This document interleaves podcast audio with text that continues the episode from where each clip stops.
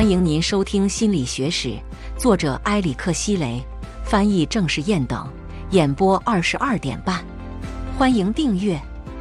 《心理史学》第二章：基督教神学恢复亚里士多德的声誉。中世纪作为一个新纪元，开始于西方罗马帝国的瓦解。尽管历史学家对于精确时间存在争论，欧洲的中世纪盛期是一个经济发展的时期。也是一个从早期暴力和政治混乱中复苏的时代。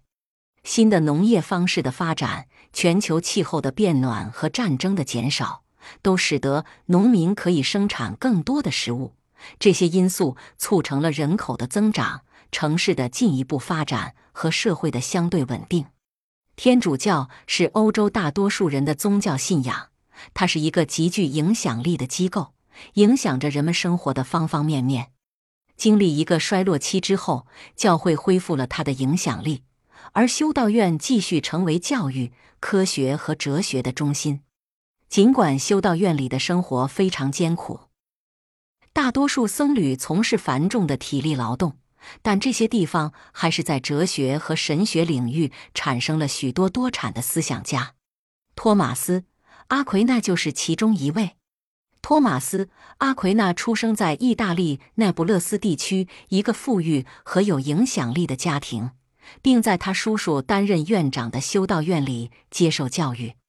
托马斯历史学家通常这么称呼他，继承了亚里士多德的传统。他认为灵魂是身体为其赋予生命和能量的形式。托马斯还补充道：“失去身体的灵魂是没有个性的。”因为这种独特性来自物质，因此身体的复活，一种重要的基督教信仰，对于个体不朽这一观念至关重要。托马斯·阿奎那沿袭了亚里士多德的许多假设，并且区分出灵魂的五种能力。第一种是生长能力，与营养、生殖和成长有关；第二种是感觉能力，包括高级的认知功能。第三种是运动能力，他的职责是负责运动；第四种是欲求能力，它涉及动机和意志；最后第五种是智慧能力，是理性的最高形式。在托马斯看来，人类认知不仅仅是一个被动的过程，在这个过程中，物体放射出原子，碰触身体，继而引起感觉。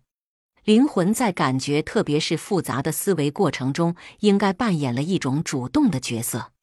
作为第五种能力，智慧是人类的无上之宝，它使人类成为万物之灵。尽管各种感觉可以准确地描绘现实，但其准确性仅仅处于某种程度之上。只有第五种能力可以引导一个人去理解物质世界和人类生活。而且，灵魂能够理解自我，并认识到它独特的非物质的起源。正如你注意到的，托马斯·阿奎内的观点与亚里士多德的立场有几分相似，特别是他们关于灵魂的结构与功能的观点。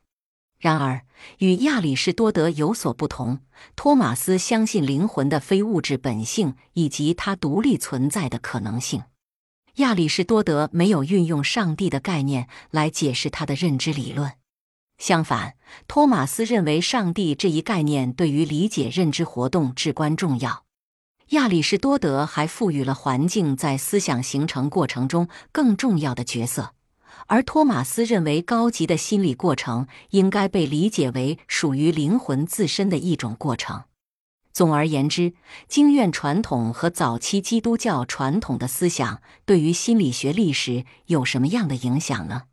在某种程度上，心理学知识发展成为基督神学和希腊哲学的一种象征性联盟。许多希腊哲学家，特别是柏拉图和亚里士多德的著作，得到了彻底的分析和批判性评价。实际上，分析学术著作时使用的批判性思维方法，它的起源之一就是早期的经验传统。一项长达数世纪的对个人行为的道德基础的研究，在中世纪时期继续开展。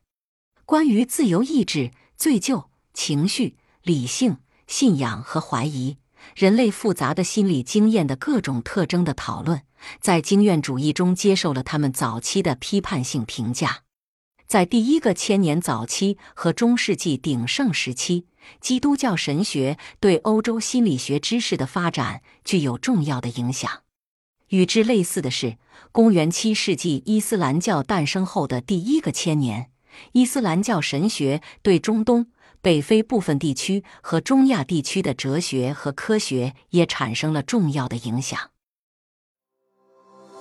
听众朋友，本集已播讲完毕，请订阅专辑，下一集精彩继续，欢迎收听。